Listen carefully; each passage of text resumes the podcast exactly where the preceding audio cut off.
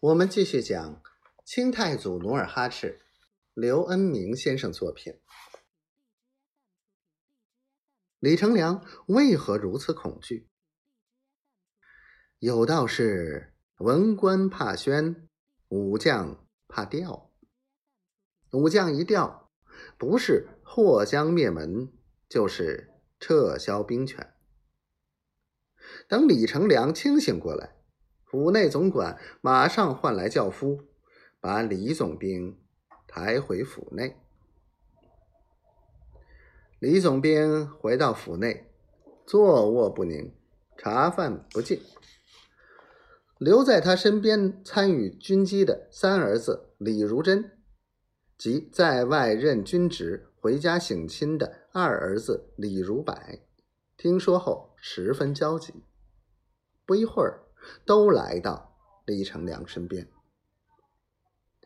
李如珍长得小鼻子小眼儿，招风耳，丑陋瘦小，为人愚笨怯懦。平日又倚仗老子的权势，欺压部下，抢掠百姓。他听钦差即将到来，心里也十分害怕。他一时没有主见，急得。只在父亲身边转来转去。五月的天气，室内又闷又热，加之屋内群蝇不断，嗡嗡乱飞，闹得李成梁十分心烦。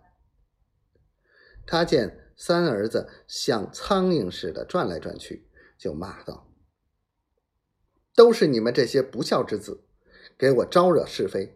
弄得我有话说不出口。他豁地从软榻上坐起，操起檀香木拐棍连声吼道：“滚，滚！”坐在椅子上，相貌酷似其父的李如柏，见三弟被父亲训斥赶走，就暗生一计，安慰老父，道：“老爹爹。”何必为此事不安？孩儿有个主意，不知该说不该说。说，李成梁拄着拐杖，支撑着年已六十五岁臃肿的身子，迫不及待的问道。李如柏不慌不忙的站起来，到李成梁耳边如此这般的说了一番。李成梁听罢，沉思片刻，摇着头道：“不妥，不妥。万一叫皇上知道，那可要犯欺君大罪呀！”